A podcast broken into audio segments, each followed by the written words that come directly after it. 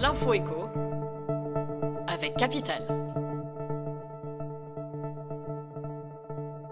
On commence par l'info pratique. Les tarifs de vos médecins vont à nouveau augmenter. La Caisse nationale de l'assurance maladie s'est en effet engagée ce jeudi 8 février à revaloriser la consultation des généralistes à 30 euros. Certaines spécialités médicales seraient aussi concernées. Le tarif de base des gynécologues, par exemple, pourrait passer de 30 à 40 euros. Plus de détails sur notre site.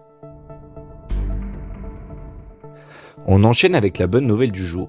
La retraite de base a augmenté de 5,3% au 1er janvier.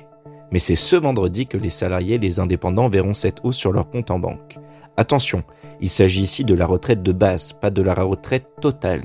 Ainsi, pour une pension de 1400 euros net par mois, la hausse mensuelle sera de près de 52 euros. Le gain sera de plus de 60 euros pour un retraité gagnant 2300 euros. On poursuit avec le chiffre du jour 57 000.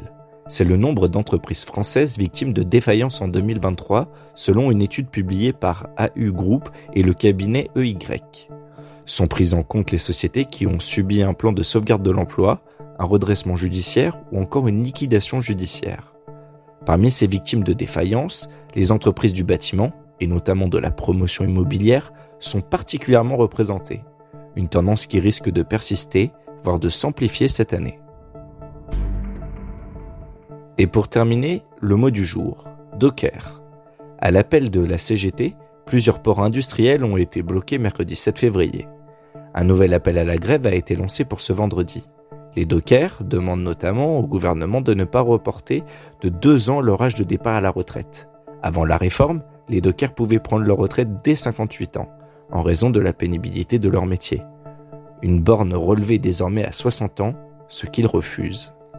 C'était l'info écho avec Capital.